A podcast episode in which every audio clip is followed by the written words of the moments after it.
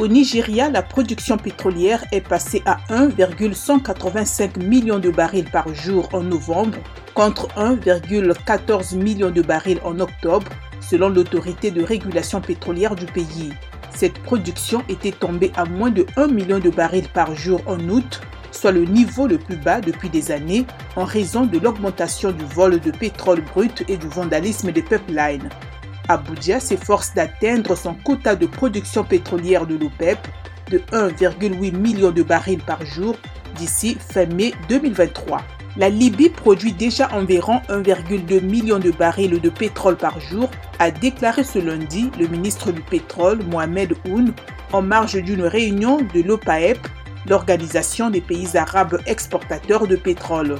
Nous espérons revenir au niveau de 2010 qui était de 1,6 million de barils de pétrole par jour d'ici deux ou trois ans, a-t-il ajouté. Il espère que la décision de Tripoli de lever la force majeure sur l'exploitation pétrolière et gazière annoncée la semaine dernière encouragerait les compagnies pétrolières étrangères à revenir dans le pays.